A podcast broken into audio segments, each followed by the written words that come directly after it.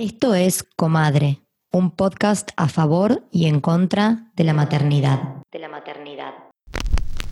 Quiero ser sincera. No quiero. En este episodio hablamos de estrés materno. Estrés materno.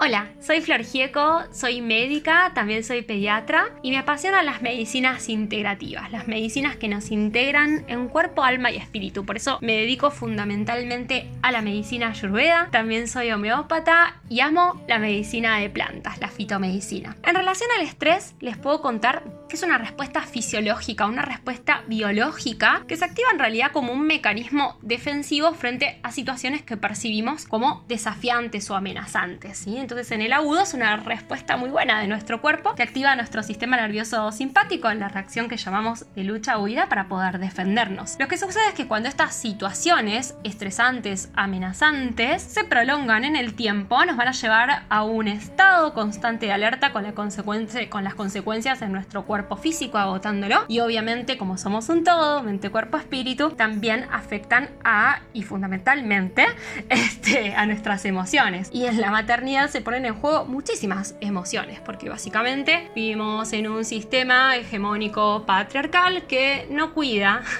a las maternidades con sus singularidades, entonces suelen aparecer muchas situaciones de angustia, de sobreexigencia, ¿no es cierto? Porque no se considera a la maternidad como lo que es, a la crianza, las tareas de cuidado como un trabajo. Entonces, eh, muchas veces nos encontramos en soledad, con sentimientos de culpa, muchas veces frustradas o con enojos o con ansiedades todo eso, crónicamente prolongado en el tiempo, obviamente genera muchísimo estrés con consecuencias no solo en nuestro en nuestro aparato psíquico, sino también, obviamente, en nuestro cuerpo físico, como, como decía. Y entonces, ¿qué podemos hacer con todo esto? Bueno, creo que una de las cosas eh, más importantes que podemos hacer es formar tribu, mantenernos unidas. Creo que es muy, muy, muy importante, muy importante tener una red de sostén. Hay un montón de herramientas hermosas que no hace falta hacerlas todas. Tenemos herramientas desde la mirada de la Ayurveda, que es una medicina tan hermosa, holística, que proviene de la India, que es realmente muy, muy, muy, muy amorosa, que nos habla de la alimentación, pero también nos habla de la importancia de la meditación y nos habla también del poder curativo que tienen las plantas medicinales. De hecho, hay plantas medicinales que tienen la capacidad de adaptarnos mejor frente a situaciones estresantes, de relajarnos. Es, es realmente un mundo muy, muy maravilloso para, para, conocer, ni que hablar en todo lo que tiene que ver con el yoga, ¿sí? que todo esto también empieza a haber evidencia científica, ¿no? No solo desde lo ancestral, sino desde la mirada científica sabemos que todo esto colabora para que obviamente todos estos factores no terminen generándonos enfermedad. A veces nos quedamos con la mirada quizás muy convencional, donde mm, de repente con todo, con una pastillita, con todo se resuelve y en realidad hay algo muy hermoso en la naturaleza para, para, regalarnos salud y para buscar un complemento a esa terapia psicológica que por ahí venís haciendo para que justamente te abrace y te acompañe en este camino de maternar con amor.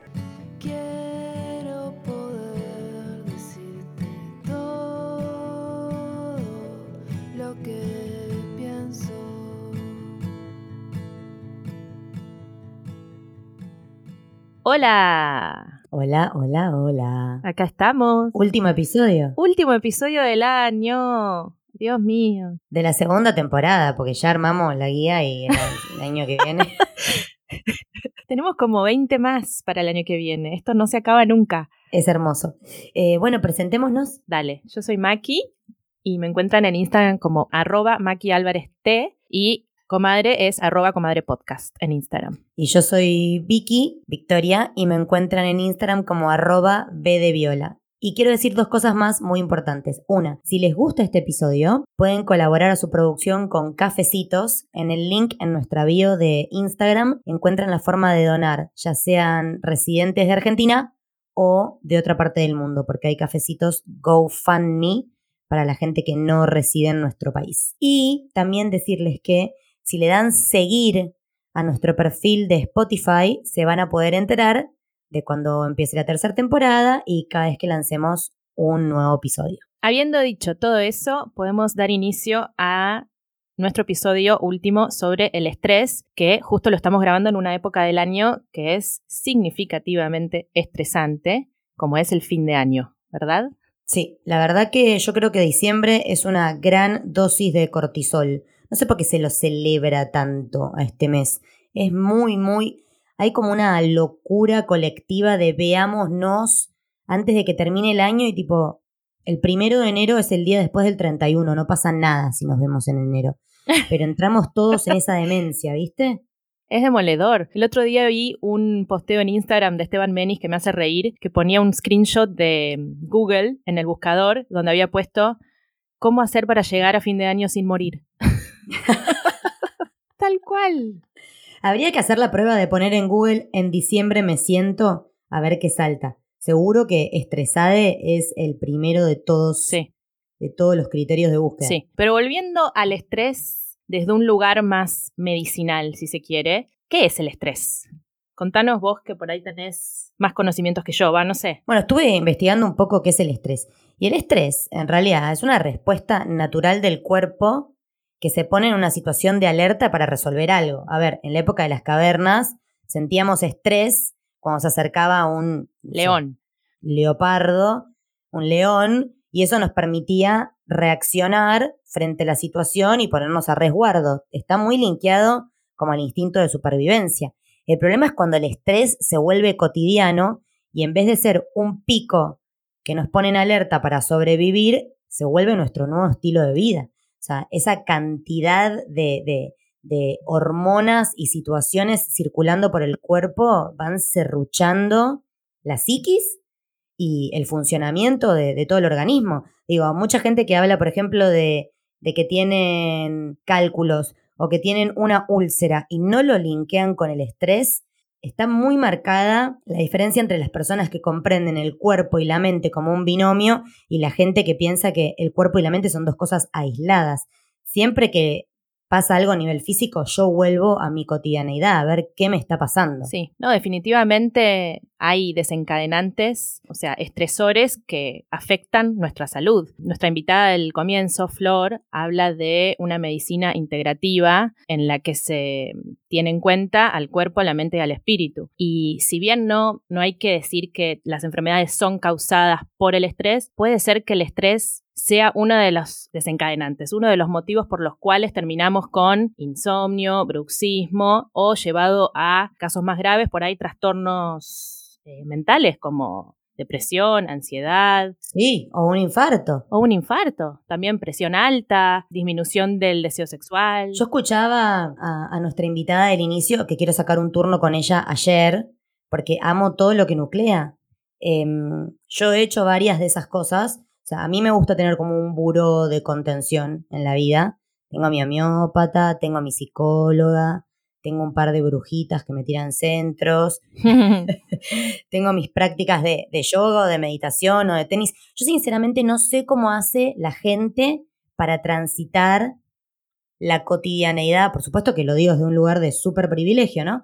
Pero la gente que tiene recursos y que no eh, tira mano a deporte, meditación, terapia, chequeos con un homeópata. Digo, no sé cómo hacen con la vida que llevamos en el siglo XXI para circular sin ningún tipo de descarga. Me parece, uff, no sé, no, no, no, yo no podría, colapsaría.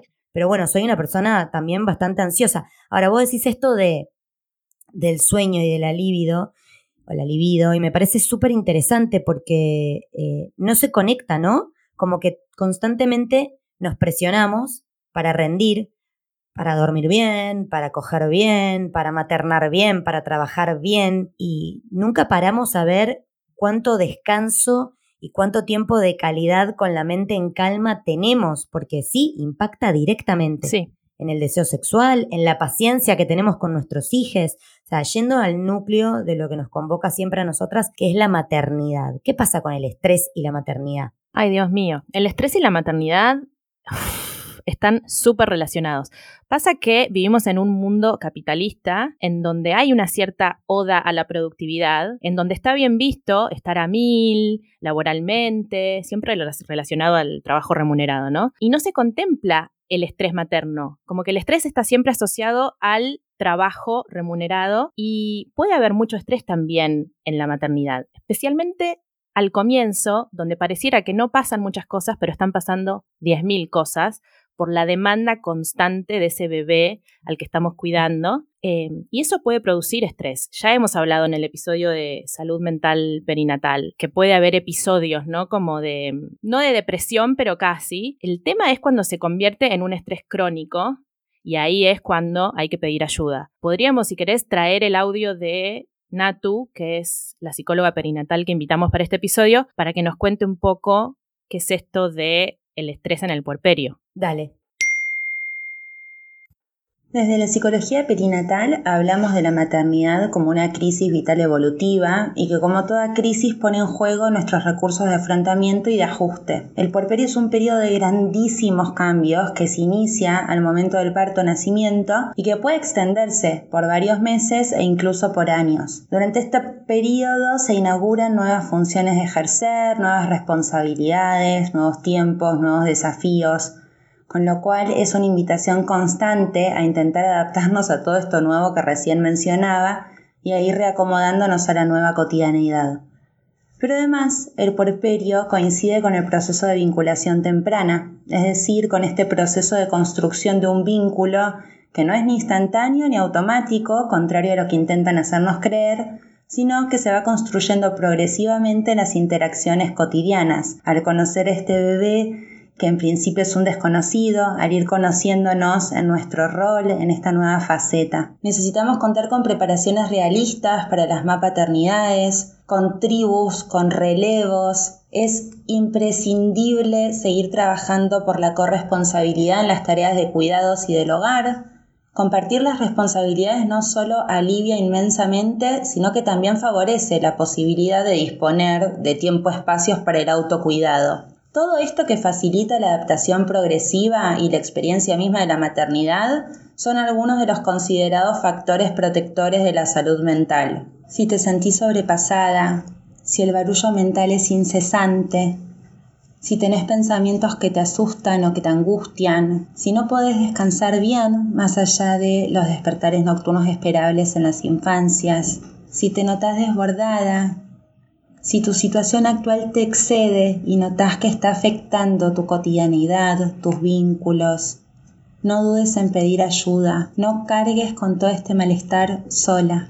Interesantísimo todo lo que dice Natu. Es verdad que la maternidad es una crisis vital, estoy totalmente de acuerdo con eso y puedo relacionarlo, pero también es verdad que para que esa crisis sea menos heavy, que impacte un poco menos en nuestra salud mental, necesitamos que eh, las personas que están a nuestro alrededor, especialmente nuestra pareja, si tenemos pareja, colaboren, ¿no? Que podamos dividirnos las tareas de alguna manera para que nosotras no tengamos tanta carga. Yo creo que hay varias cosas a tener en cuenta. Lo conté en algún episodio, pero bueno, el público se renueva. Así que recuerdo esa anécdota. Yo fui a ver a mi homeópata antes de parir. Me acuerdo que la homeópata me dijo, no te preocupes por el parto, preocupate por el porperio. Arma desde ahora, yo estaba de 7, 8 meses, una red de cuidado. Y me acuerdo que fue como un, por supuesto desde mi situación de privilegio, fue como armamos como un croquis de, bueno, los primeros 15 días, Fran, mi pareja, se va a tomar vacaciones para estar en casa conmigo y el día 15 que él vuelve al laburo, empieza a venir mi mamá. Y después de que mamá vino, como por decirte, diariamente durante 15 días, yo ya empecé como a pensar en una persona que venga más seguido a casa para ayudarme con el orden de la casa pero demoré en comprender, por ejemplo, en términos de sistema de cuidado, que capaz no quería una niñera o alguien que se ocupe de Florentino porque quería estar yo con él, pero sí necesitaba alguien que venga a casa a ordenar, cocinar, porque había algo de la casa hecho un caos y yo circulando por la casa como si fuera Kosovo, que también me generaba mucha ansiedad y mucho estrés. Entonces, siento que el mejor consejo que se le puede dar a mujeres que están por empezar eh, a transitar la maternidad es que dentro de la medida de lo posible se armen una red. No demoren en tener una tribu, no demoren en organizar con sus parejas el, el- el sistema de cuidado. Em, sobre todo la tribu, ¿por qué? Porque te ayuda a chequear Sí. cuán corrida estás. Yo, nosotras tenemos una amiga en común, muy amiga, que entró en una y yo no era madre todavía y me pareció que lo que le estaba pasando era un montón, pero ella, lejos de abrir el juego a, a recibir ayuda, se encerró en su propia casa y hoy, con un hijo de 5 o 6 años, me dice, estaba en una y no lo Mm. vi, pero no lo vi porque tampoco me abrí a que me lo digan. Entonces, por un lado está la red de cuidado que podemos armar para reducir el estrés. Y por el otro lado está las políticas públicas y privadas, que es menester que empecemos a generar. Lo hablamos 80 mil veces. en el sí. episodio de 80.000 veces, pero creo que en pandemia lo hablamos puntualmente, el episodio de maternidad y pandemia, eh, y después lo volvimos a hablar, de lo que representa a nivel economía el PBI del sistema de cuidado si estuviera blanqueado y dentro del sistema, ¿verdad? Mm. y es más alto que el de industria y el de comercio. Si nosotros como sociedad pudiéramos encontrar una forma de dar licencias pagas y de blanquear a toda esa gente que colabora, que generalmente son mujeres en el sistema de cuidado, o sea, incorporar la maternidad a la economía Sí. y a la política, creo que sería menos terrible todo. Sí, hay que dejar de invisibilizarla. O sea, la maternidad es una tarea clave para la humanidad, pero la sociedad no pareciera darse cuenta. Nunca nos vamos a cansar de luchar por esto. Porque es verdad que hay muchas madres que terminan muy mal, como nuestra amiga, y en ese momento ella no tenía nadie que pudiera ayudarla. Eh, su pareja estaba trabajando full time, me acuerdo. Eh, por eso también es importante que cuando eh, parimos y estamos en una, eh, que haya otras personas que nos ayuden, que vean lo que nos está pasando y nos digan, che, ¿por qué no haces una consulta con, o por qué no chequeas? Porque también pasa que la madre no se da cuenta de lo que está pasando. O sea, sí se siente agotadísima, obviamente si no dormís, además estás ultra cansada, entonces por ahí no tenés la habilidad de que te baje la ficha para consultar.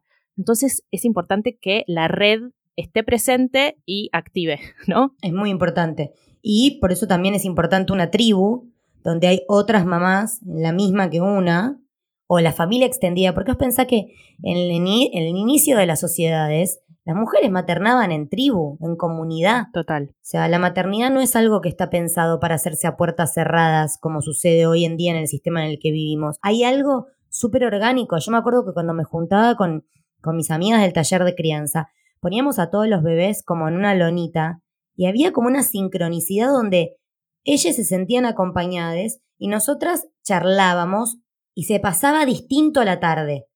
Yo podía ir al baño sin estar pensando que iba a eh, eh, explotar algo. De última, si Floro lloraba, alguna mano le iba a poder alzar un ratito. Como es muy milagroso y muy a la vez cero milagroso, totalmente natural lo que ocurre cuando una se junta con otras madres. Sí, Eh, si vos sos una madre eh, soltera o sola, que no tiene una pareja, no tiene familia cerca, bueno, buscar tipo algún centro, algún espacio eh, público donde puedas ir a compartir, como tirar Sí. red, no te quedes encerrada, porque eso va a alivianar mucho. sí, es como una ronda de sanación, ¿no? hay algo de eso como que se acompasa todo. Y después creo que otra cosa que pasa cuando pasa lo que es el, el puerperio, eh, o sea, en realidad arranca desde que el niño nace, pero se extiende a toda la vida, es la carga mental. A mí lo que me pasó en el puerperio de mi segundo hijo, porque quiero recalcar la importancia de la tribu. Yo me acababa de mudar a Gales, entonces tenía bastantes factores externos desafortunados, como ser que estaba en un país que desconocía eh, o que conocía poco, eh, adaptándome, porque, claro, estaba recién mudada, y además tenía un hijo de tres años, con las demandas que implica un nene de esa edad, y Nick trabajaba en Londres, o sea que estaba tres o cuatro veces por semana fuera de casa, con lo cual yo estaba al borde de la locura, literalmente estaba ahí en el abismo, y lo que me pasó, que ya lo conté alguna vez, es que eh, perdí la cabeza, como que había noches en las que me arañaba la cara, me mordía los dedos, estaba muy irritable, me acuerdo que cualquier cosa, por más pequeña que fuera, hacía que me sacara o que empezara a llorar desesperadamente, como, no sé, eh, un golpe, una caída de alguno de los chicos o alguno que volcaba un vaso de agua o ponerlo en el auto, en la sillita y no poder, y yo ya gritaba, ¿entendés? Entonces yo ahí me sentí muy sola y muy vulnerable y no tenía nadie, o sea, no contaba con nadie porque mis amigas y, mi familia estaban en Argentina. Así que fue muy duro eso. Ay, amiga, cuando contás la anécdota de arañarse la cara, yo no sé si llorar o reírme. Porque me acuerdo que hablábamos y me decías, estoy medio en una. Y yo decía, si Maki dice que está medio en una, está re en una. Porque Maki no sé qué. Dios. Bueno, acá estás. No, sí. ya son más grandes.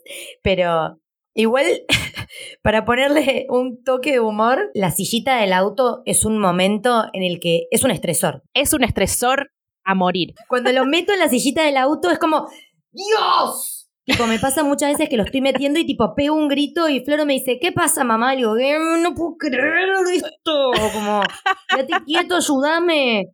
Hasta que hacen clic. dibujo circulando.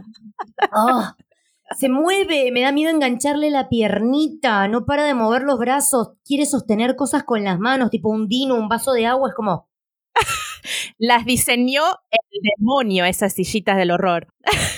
Cada vez que hay que subirlo con Fran es como, lo subís vos, no, subílo vos, y es como, oh Dios, no lo puedo creer. Como que eso me pasa a mí. Yo soy una persona muy nerviosa, muy nerviosa, y naturalmente, como ya me pasa sola, como antes de ser madre, y es como que a lo largo del día tengo como pequeños, como brotes volcánicos, tipo, le sirvo algo y se le cae al piso, es como, mm", con la sillita del auto. Antes ponerle el pañal, era como, ¿por qué me estás pateando? ¿Te querés cagar encima? Colaborá. A veces me pasa.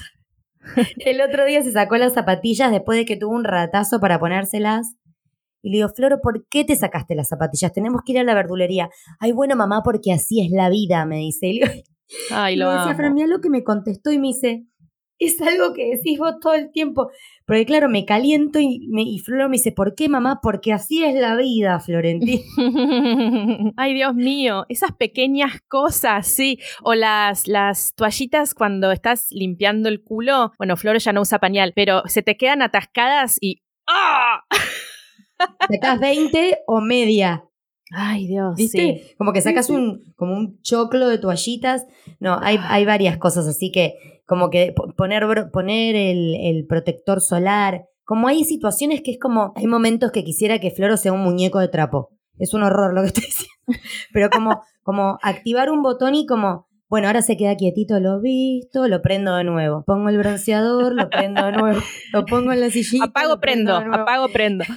Pero sí, pero a ver, con todo esto lo que queremos decir es que todas estas pequeñas cosas construyen un estado de estrés que puede ser gracioso, pero en el momento te querés morir. Y sumale a esto la carga mental, que es lo que vos ibas a traer ahora, y Dios mío, que nos internen. Antes de, hablar de la carga mental, quiero decir que lo estoy pensando como ahora objetivamente y de todas maneras prefiero estos pequeños combates que me traen al presente porque nunca estás más presente cuando estás en la sillita del auto que lo que me pasaba antes de maternar, que capaz me tiraban el techo con mis conflictos burgueses privilegiados, que la escuché a Camila Sosa Villada decirlo en una entrevista, que decía, bueno, ahora me puedo tirar a sufrir. Antes no me podía, o sea, antes me tiraba a sufrir, ahora no puedo. Así que quería igual decir eso, como que prefiero estos pequeños combates que echarme a sufrir cuando hablaba de, de, la burguesía. Pero bueno, volviendo a la carga mental. Sí. La carga mental es un temón y siento que está súper invisibilizada.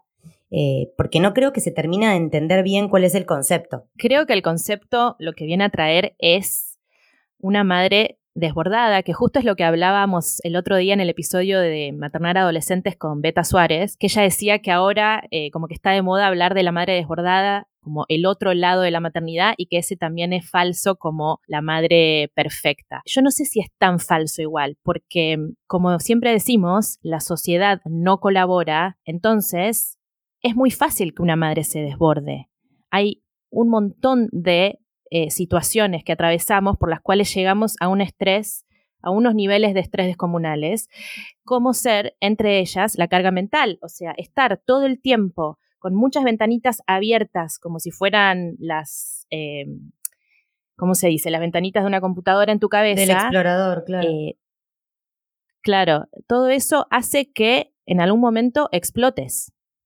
Creo que la sociedad Eh, en general tiende, la sociedad, las redes, los medios, eh, la, la- no la literatura, la literatura le podemos agradecer porque es más honesta, pero la televisión, como tienden a invisibilizar cualquier sombra del proceso humano, porque digamos, también se idealiza y se romantizan los vínculos sexoafectivos y las amistades. Es algo que pasa con todo, pasa que nosotros estamos como con esta batalla Sí. de visibilizar las luces y sombras de la maternidad. Pero la carga mental, para, como para ejemplificarlo, es, bueno, traes un hijo al mundo, una hija, un hije.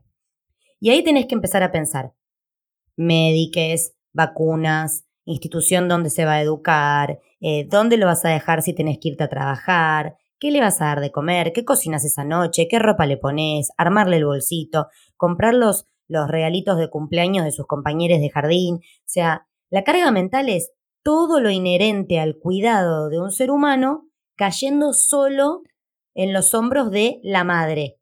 O sea, en realidad la carga mental no tiene género, pero generalmente todo cae en hombros de la madre. Y yo veo cómo mi maternidad se ha desplegado y ha generado muchísimos espacios de, disfrute desde que hemos podido hablar con, con Fran sobre la carga mental y empezar a repartirnos cosas y no que sea un asistente que ataja penales que le tiro, sino que, como le decía yo al principio, vuelo de águila, como desarrollo una visión panorámica de lo que se avecina. Costó un tiempito que yo pueda comunicar y poner en palabras todo lo que a mí me preocupaba, que tiene que ver con anticiparme al futuro, como por ejemplo, estamos llegando al fin del ciclo lectivo, ¿qué hacemos con Floro durante lo que son sus vacaciones de verano? Que nosotros no tenemos tres semanas, de- tres meses de vacaciones, claramente. Entonces, el anticiparse y tener en la cabeza todo eso, que es desde lo que se va a comer toda la semana, cuál es la colonia de vacaciones, se vienen tales cumpleaños y tal regalito, todo eso genera mucho estrés y es una carga mental que está completamente invisibilizada. Y muchas veces las parejas y sobre todo los varones que paternan piensan que, eh, que paternar es ayudar, levantarse a la noche, eh, llevar al niño al jardín, darle un baño y sí, o sea, esas son parte de las tareas de cuidado, pero está todo lo otro que tiene que ver con la logística, que es como manejar una pyme, que no puede quedar solo en- en- sobre nuestros hombros, pero es también, lamentablemente, nuestra responsabilidad como personas que nos anticipamos, el sacarnos un poco de ese peso de encima y empezar a compartirlo.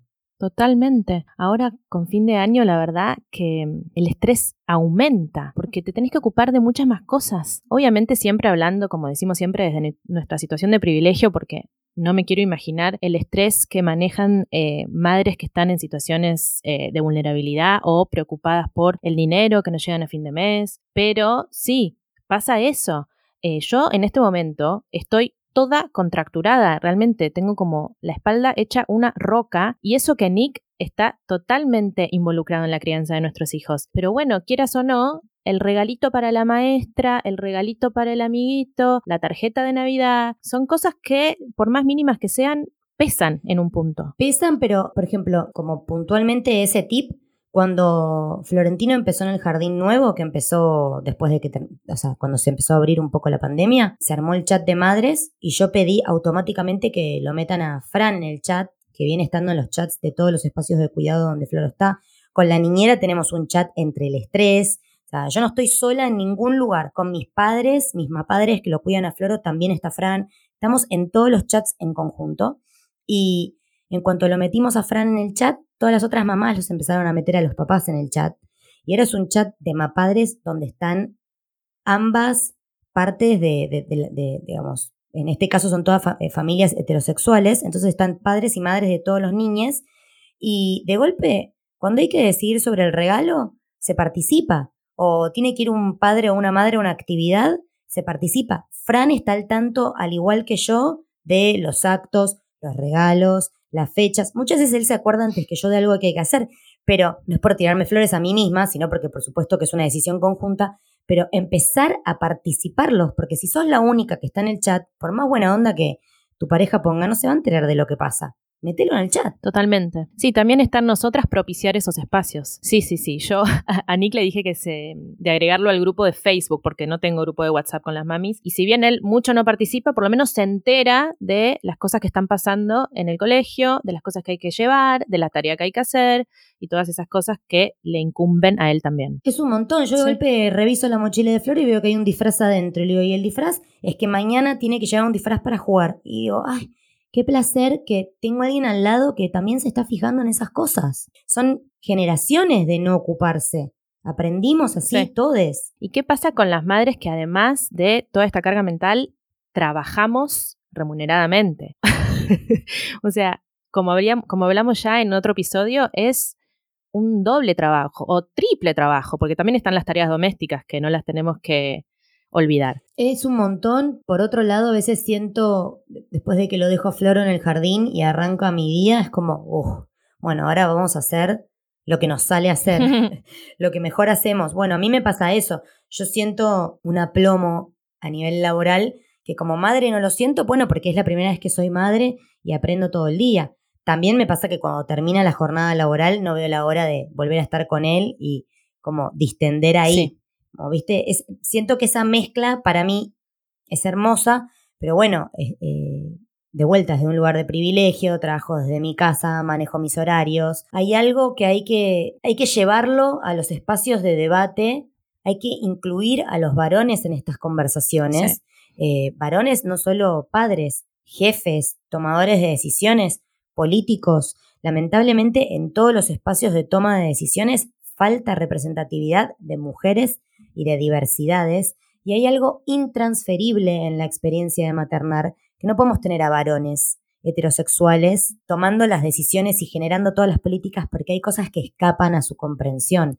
Por eso la importancia de la representatividad. No es solamente como, ay, porque nos queremos hacer los cool y queremos que haya travestis, trans, mujeres y lesbianas en el Congreso. No, se trata de que distintas identidades aportan distintas visiones de las necesidades que tenemos como sociedad. Por eso, históricamente, la sociedad, por lo general, es antimadre, anticrianza, antiniñez, porque siempre estuvo manejada en las altas esferas por hombres. Entonces, claro, todas estas cuestiones más relacionadas al mundo íntimo y privado no estaban contempladas. Entonces, por eso también es que la sociedad es así. Creo que es muy profundo, es como la puntita del iceberg, porque como la toma de decisiones está orientada hacia la productividad y el dinero, eso termina como siendo un palomar de caca que cae, hasta el punto de, por ejemplo, van a decir, uh, mira dónde se va esta, pero digo, valorar la ternura, la pausa, lo lento, el disfrute,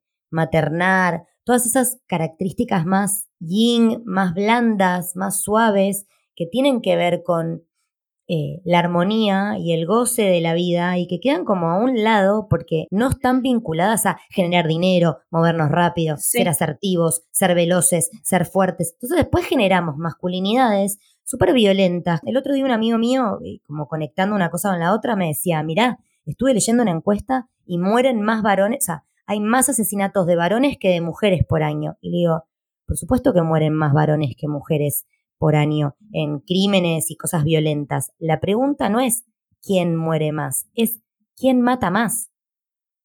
Todos los crímenes, en su mayoría, son perpetra- perpetrados por varones, y si me pongo detallista, por varones blancos, heteronormados. Entonces hay un punto donde decís, ¿qué tiene que ver esto con lo otro? Y tiene que ver con que si no le damos espacio a la sociedad, a, la mat- a maternar, a lo sensible, a lo suave, a lo lento, las maternidades no tienen espacio para generar nuevas masculinidades y es como un círculo vicioso de productividad y dinero que no se detiene. Esa es la sociedad del rendimiento, de la que habla un filósofo surcoreano, que ahora no me sale el nombre, pero después lo voy a decir bien porque lo tengo escrito en el esqueleto. Pero sí, es una sociedad del rendimiento que solo valora la productividad, que termina siendo después la sociedad del cansancio, porque obviamente este rendimiento genera gente que se convierte en workaholic, ¿entendés? Entonces después esto genera estrés y terminamos agotados y agotadas, no dándole lugar a esos espacios donde el ritmo es más lento, en donde no hay tanto esfuerzo desmedido, sino más goce, que es lo que también quería hablar hoy, que es esas formas que encontramos nosotras, que somos madres, para bajar un cambio y desestresar, que es importantísimo que lo hagamos a diario. Importantísimo. Eh, puede ser para cada una distinto. Leer, verse con amigas, salir a caminar, pasear al perro. No necesariamente tiene que, tiene que implicar el uso de dinero. Como pasear al perro es gratis. Eh, salir a despejarte un rato, tomarte un café, eh, hacer terapia, bueno, para mí es, o sea, para mí maternar y no hacer terapia es como imposible. O sea, no se me ocurre. Pero no porque yo hable en terapia. de Bueno, yo empecé este año. Y bueno, Sí, amiga, yo- pero perdón, llegaste a arañarte. Llegaste a arañarte la cara. Sí. sí. no, pero retomé recién este año y hace dos años que me arañé la cara. O sea, la verdad que me llevó su tiempo. Y agradezco haber vuelto porque es el espacio más sagrado que tengo en la semana. Es un espacio para una, que capaz ni hablas de tus hijas ahí, capaz hablas de, de vos, de lo que te interpela No. en otros ámbitos, pero es un espacio de parar la pelota y mirar la cancha. Tenemos una amiga en común que justamente es la misma amiga que estuvo encerrada medio en una, ya sabes que hablo de vos, que empezó terapia por primera vez en su vida. Todos los años te lo pido, por Dios, empezá terapia. No, no, no, no, no, no lo necesito, yo soy fuerte, no me hace falta. Yo escalo, camino, hago yoga, terapia, terapia, terapia. Y me llamó un día y me dijo, boluda, no lo puedo creer. Porque estuve 37 años hasta sentarme a hablar de mí. Y digo, bueno, yo soy muy egocéntrica en muchos aspectos, pero digo, ¿cómo puede ser que no quieras sentarte a hablar de vos? Como, para mí es un plan hablar de lo que me pasa. Hola, tenemos un podcast. Como, es necesario poner en palabras. Ella llegó a un punto límite en el que le agarró como una parálisis facial y ahí fue como listo. Algo en mi cuerpo está diciendo que algo está desajustado y necesito. Se Sí, le apagó la tele. Contá cómo fue. Estaba sentada en el baño, prendió en la ducha para irse a bañar y de golpe miró el teléfono y vio las letras del teléfono separadas. O sea, no podía armar una palabra, no entendía lo que decía en las letras, no podía leer básicamente. Ahí se le volvió negra la visión. Después como que la visión volvió y empezó a gritar ABC en vez de ACB, porque tampoco le salía eso. Se tuvo que ir a Bueno, si eso no es un síntoma de estrés, ¿qué es? Se ¿No? tuvo que tirar y como estaban en pico de pandemia, no podían venir las ambulancias, se tomó un ibupirac y después le salió que tenía entre el bruxismo y las cervicales aplastadas, había tenido como un picazo de estrés y ahí empezó kinesiología, terapia, se dejó de joder, pero tuvo que perder la visión y no poder armar las palabras que leía para entender que tenía que parar la pelota. ¿Por qué, le, por qué ponemos a nuestro cuerpo y nuestra psiquis a ese borde? ¿Por qué lo llevamos ahí? Ay, sí. Es muy loco hasta dónde podemos llegar. A mí me pasaba, ahora me acuerdo, cuando ahora mientras hablamos, de de repente mirar un punto fijo en la cocina, comer galletitas dulces mientras los chicos miraban televisión o, no sé, o lo tenía Benicio en el babysit y yo estar como literalmente eso, metiéndome galletitas en la boca, mirando la ventana con la mente en blanco, ¿entendés? Como, no puedo. no puedo más, hasta acá, hasta acá llegué. Y que por ahí después he llegaba del trabajo y como, ah, Yo he tenido llanto, eh, gritos, eh, he pateado alguna que otra cosa, eh, pero bueno, repito, eh, desbordo con este board, yo le digo a la triada fantástica entre la homeópata, el psicólogo, la psicóloga y después también algún masajito, alguna bruja, siempre hay tres circulando que me sostienen. y las Además de todo el sistema amigas. de cuidado. Las amigas. Pasa que, bueno, las amigas tenés que coordinar y verte. Ahora en esta altura del año, chau, te mando un beso. Tengo que mandar un doodle para votar, a ver en qué espacio tenemos un hueco para tomarnos un café, me desespera. Pero mm, quiero hablar de una cosa más antes de que cerremos, que es la teoría del. En inglés es flee, freeze or fly. Pero en español, ¿cómo es? Huida, creo que es huida, lucha y parálisis, ¿no? Sí, ¿y qué, de qué va eso? Contame un poco de eso. Bueno, por lo que escuché, es como un mecanismo de defensa que se activa en nuestro cerebro ante una situación de peligro. ¿Qué podemos hacer? Huir, pelear contra eso o paralizarnos. Eso es lo que entendí que pasa en situaciones de estrés. ¿Vos de qué equipo sos? Uy, qué buena pregunta. Em, yo me parece que huyo, sí. Trato de evadir la situación. ¿Vos? Yo depende, o sea, me ha pasado que me roben y quedarme congelada, que se me apague la tele, como que me digan dame todo y entregar todo como autómata y quedarme congelada. Pero en situaciones de estrés donde siento que estoy más en control, eh, discusiones o una vuelta, ¿te acordás que me pasó que un colectivo me chocó Sí. toda la puerta del auto Sí. y le atravesé el auto? Bueno, ahí se me, para ponerlos brevemente en contexto a nuestros oyentes, un colectivo me chocó, eh, con, me rayó todo el costado del auto en Coronel Díaz y Charcas, o sea, es una avenida para quienes no viven en Buenos Aires, y le crucé mi auto al colectivo y me bajé con el trabavolante y le empecé a decir, dame los papeles del colectivo, quiero el seguro. El chabón se amotinó dentro del bondi y le dije, si no me das los papeles te empiezo a romper de a una óptica. O sea, se me saltó la cadena. Al final, tipo, abrió la ventanilla, Recordame, abrió la ¿Cuánto ventanilla me pasó vis? los papeles por la recordame. Mido un metro cincuenta y cinco. Pará, y tenía puesto un vestidito con perros No. que compré en una feria tuya porque me estaba yendo al teatro, tipo boca pintada de rojo, zapatos de charol, ese vestidito y era tipo un puma que caminaba alrededor del bondi. Dame los papeles del auto porque te rompo todas las ópticas. Hubo gente que empezó a filmar, como había una colombiana que era como, estoy viéndolo todo, amiga, pídeme los papeles. Yo caminando. Bueno, ahí, por ejemplo, me salió tipo, ahí me salió pelear, pero muchas veces me congelo. Huir no me pasa, me congelo o peleo, creo. Pero bueno, son eh, como Mecanismos naturales. Es lo, es lo que tiene nuestro cuerpo a mano para reaccionar ante esas situaciones. Es muy interesante todo este tema, la verdad. Hay muchas cosas para escuchar, no todas son divertidas, pero indaguen en la web porque también hay formas de como bajar, respirar, técnicas para anticiparse a que se te salte la cadena. Tal cual, sí, técnicas de detección temprana. Se pueden evitar estos, estas situaciones límite con meditación, no sé, conociéndose más a una misma. Pasa que vivimos en una era en la que no paramos un segundo. Entonces, esto de frenar, bajar un cambio, Claro, no se celebra la pausa. Sos una vaga si parás. Hay No. que militar la pausa.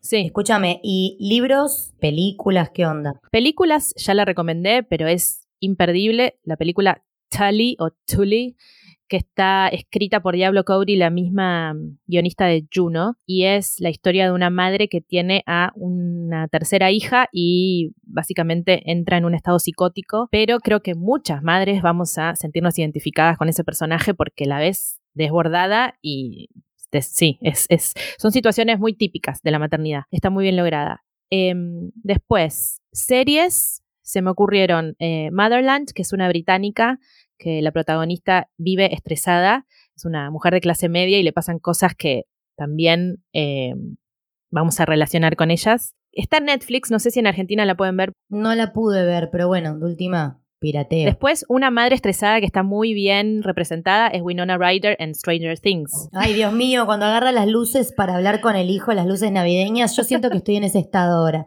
Ya estoy medio en trance. Es que sí. Ay, encima es madre sola, esa mujer. Bueno. Y después la serie Made, que es otra situación. Obviamente, como ya dijimos antes, el contexto determina la realidad. Y es una madre joven, sola, víctima de violencia de género, de violencia económica.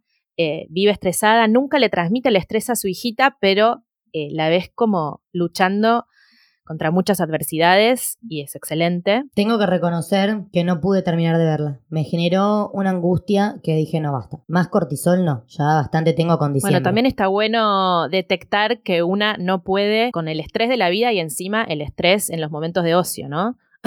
Para eso quiero hacer un paréntesis y decir que un ejercicio que me sirvió mucho también fue limpiar de Instagram todo lo que me genera estrés. Y estrés puede ser ansiedad, envidia, frustración, síndrome de la impostora. Como ya que paso horas ahí, bueno, Sí. me pongo exigente y limpio todo lo que me hace sentir mal. Esa también es otra forma de combatir un Sí, poquito sí. el estrés. Re, es un buen consejo. Y después libros, a ver, los diarios de Silvia Plath son diarios muy crudos de ella, eh, estresada primero en, en la etapa pre-embarazo porque tiene dificultades reproductivas, que eso también es algo que a las mujeres les puede pasar, como genera mucho estrés no poder quedarte embarazada si es lo que deseas y empezar todos los tratamientos de fertilización asistida, madre mía. Silvia Plath la verdad que lo escribe maravillosamente, después termina perdiendo la cabeza una vez que que sus hijos ya son más grandecitos. No voy a, a, a spoilear, lean sobre su vida porque es increíble y la Pero maternidad ya lo un contaste papel una vez, creo. muy importante. Bueno, es conté. la que mete sí. la cabeza Sí, Mete la cabeza en el.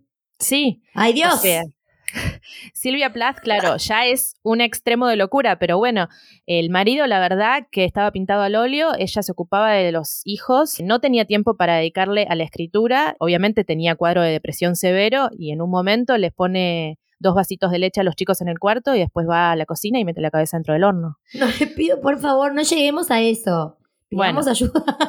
Dios mío. Pidamos ayuda. Bueno, esto era en 1960 y pico. Eh, lean a Silvia Plath. Después, After the Storm es un libro en inglés escrito por Emma Jane Answorth que habla de su depresión postparto, pero también lo analiza a nivel médico con diferentes eh, médicos, enfermeras. Bueno, está bueno el libro porque tiene las dos cosas. Por último, El papel pintado amarillo de Charlotte Perkins Gilman, que es una mujer que tiene depresión postparto y el marido la encierra en un cuarto con eh, empapelado amarillo y ella eh, otra que pierde la cabeza y está muy bien narrado. Buena idea, el marido. Y, perdón, hay uno más que es el que mencioné antes. el marido, te mando un beso. Esto sí que fue hace como más de 100 años, pero bueno. Por último, el que mencioné antes, eh, La Sociedad del Cansancio, escrito por Byung-Chul Han, que es este filósofo surcoreano que hace como un análisis de la sociedad, no con perspectiva de género, pero sí de eh, esta sociedad que nos lleva al límite que genera el estrés que genera. Bueno, hay para leer, hay para ver. Y bueno, nos vemos el año que viene. Ay, mira, esto, este podcast es algo que baja el estrés. Sentarnos a grabar, charlar sobre temas que nos interpelan. Así que espero que el año que viene sigamos teniendo este espacio porque es vital. Ay, sí, lo vamos a tener mientras, mientras, mientras, que, mientras que vivamos, lo vamos a tener. Ay, sí. Ir- Iremos reinventándolo porque es sanador. Bueno, amiga, te quiero mucho. Te quiero y nos vemos pronto. Nos vemos pronto. Adiós. Adiós.